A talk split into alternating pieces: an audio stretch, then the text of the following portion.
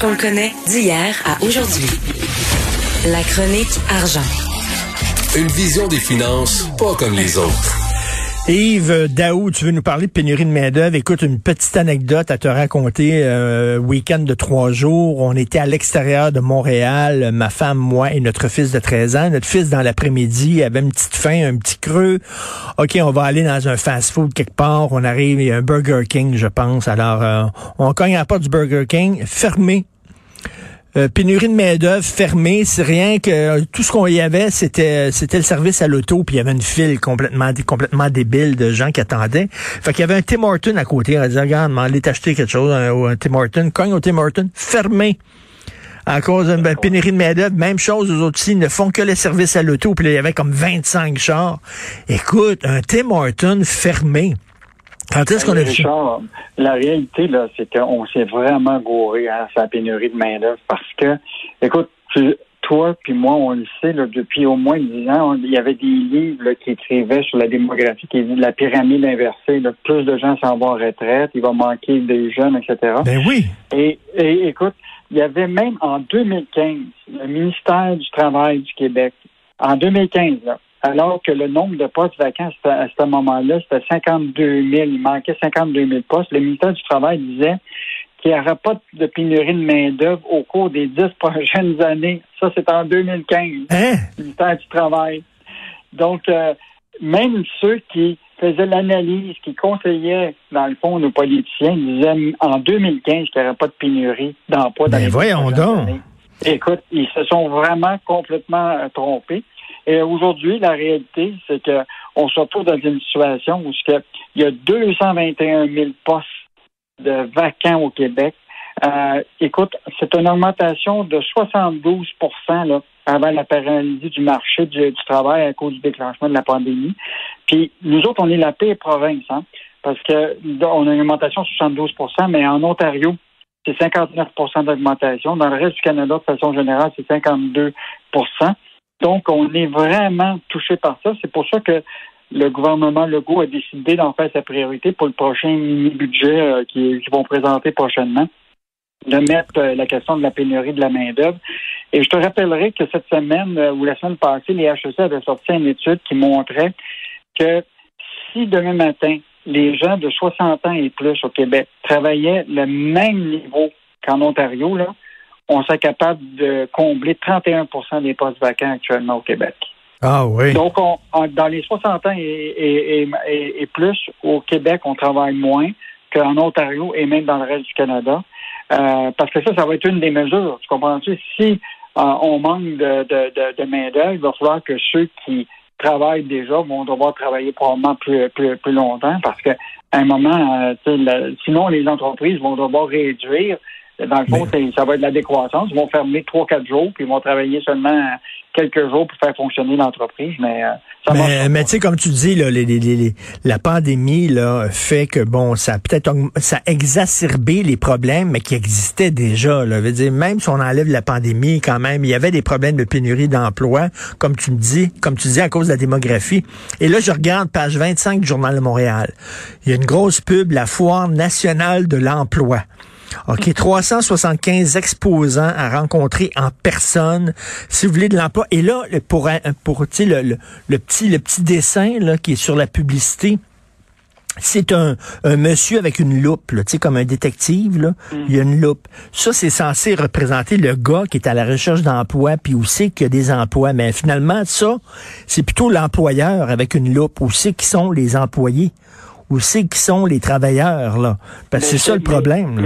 Mais, Richard, je t'invite à lire l'analyse ce matin là, de, de, Michel Girard. Pas de nouveaux emplois dans le privé depuis 2018.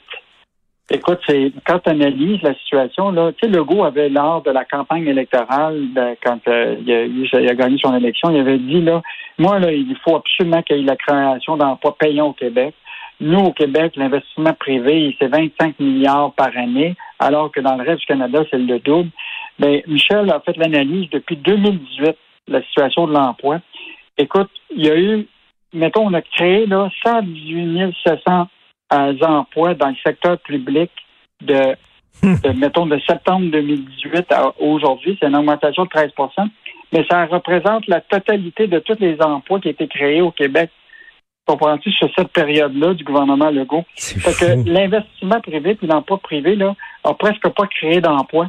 Aujourd'hui encore, là, c'est l'État, là, ça représente 24% des gens euh, sur le marché du travail. Ça veut dire que. Ben, voyons, donc un sur quatre.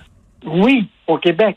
Et c'est donc ça veut dire que prépare-toi, tu vas payer encore de l'impôt pour un bon bout de temps, alors que Legault avait dit qu'il voulait diminuer la, la, la, place de l'État puis faire place au privé. Mais la réalité, c'est aujourd'hui, le privé ne crée presque pas d'emplois, puis c'est l'État euh, public qui crée des emplois. c'est peut-être un choix qu'on doit faire parce que euh, mais il faut pas s'attendre à payer moins d'impôts au cours des prochaines années parce que l'État va être de plus en plus grand. Puis là, la preuve de tout ça, c'est que là, on va engager davantage dans le secteur public. Donc, euh, une nouvelle qui était qui, qui, une analyse qui mérite d'être euh, vue ce matin par Michel Gérard parce que ben, mais je hein? pensais quand même que le privé avait créé de, de, l'emploi depuis 2018, mais ça ne semble pas être le cas du tout. Donc, euh, souhaitons que après la la COVID qui a un, retour euh, à l'investissement privé au Québec. Parce que là, euh, tu sais, on se pète les bretelles en disant on a créé 118 700 emplois. Oui, euh, une augmentation de 13% Oui, mais c'est dans le public. c'est dans le public, c'est pas dans le privé. C'est vraiment fascinant parce que moi, je me, je me suis dit, bon, le go, il veut des emplois, des emplois payants des emplois à 30 dollars de l'heure, etc. Dans le secteur privé, il souhaite plus d'investissement privé, mais depuis qu'il est là, ça n'a pas l'air que c'est le cas. Là. Donc, euh, je ne sais pas comment il va relancer la machine pour la, prochaine année ou sa prochaine élection, mais euh, il va falloir qu'il suscite l'investissement privé au Québec.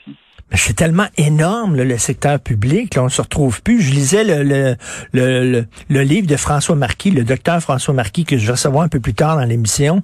Il écrit un livre sur euh, son expérience pendant la pandémie.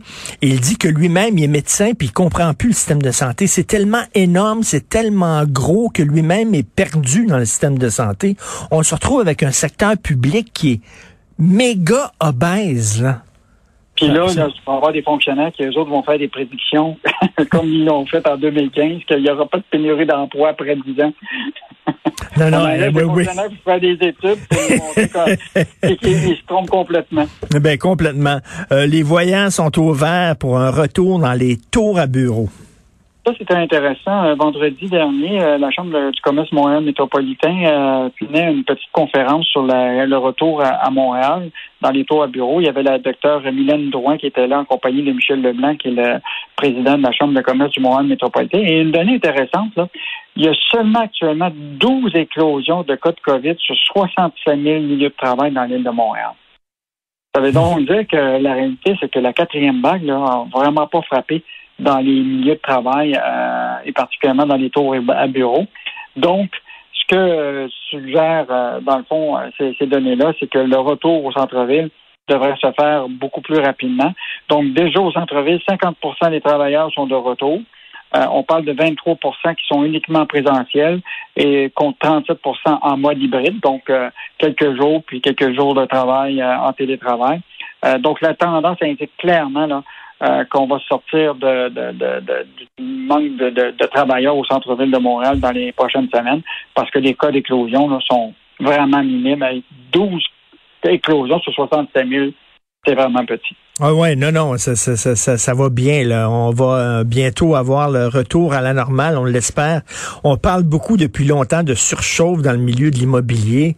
Il y a un texte aujourd'hui d'Anne-Sophie Poiré. Écoute, là, un triplex avec les portes barricadées, les fenêtres barricadées, des murs couverts de graffitis, des planchers arrachés, veut dire un triplex à l'abandon, un trou, là, quasiment un taudis, vendu 676 000 dollars, qui est mis en vente, là, mais 676 000 pièces pour ça.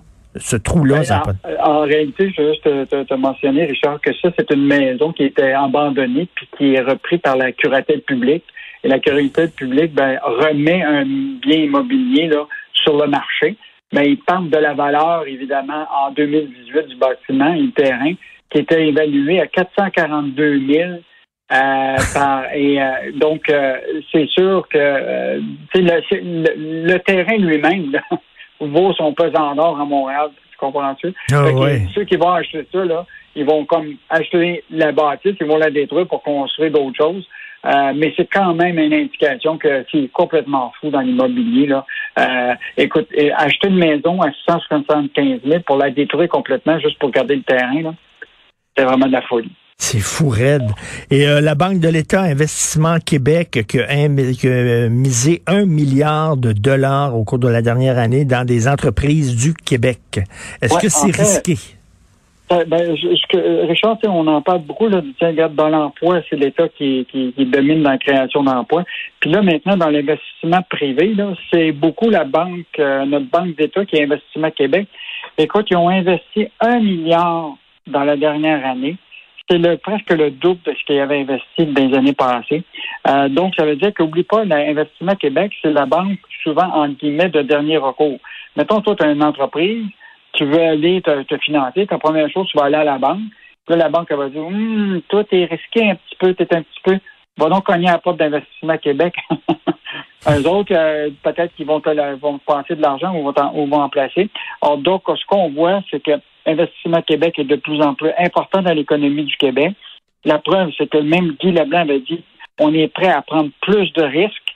Donc, ça veut dire que quand il va prendre des risques, toi et moi, Richard, on va en prendre des risques parce que s'il y a des radiations, s'il y a des pertes, comme on a fait avec Mécanisme et avec hmm. d'autres, comment tu on va se retrouver dans une situation où on, va perdre de l'argent. Euh, donc, euh, je pense que c'est bien important de surveiller Investissement Québec au prochain, au prochain des, prochaines semaines et des prochains mois, parce qu'il faut voir c'est dans quel investissement privé euh, ils font, dans quelle entreprise, pour voir à quoi on est à risque quelque chose me dit qu'il y a des canards boiteux là-dedans. Je ne sais pas. Le pif me dit ça. À force de lire la section argent du Journal de Montréal, je suis rendu comme ça. Là. Je me dis, il va y avoir des canards boiteux là-dedans. Euh, écoute, je, répète qu'il faut absolument lire le texte de Michel Gérard aujourd'hui, qui est très, très bon. Merci Yves, on se parle demain. Salut, au plaisir. Au revoir.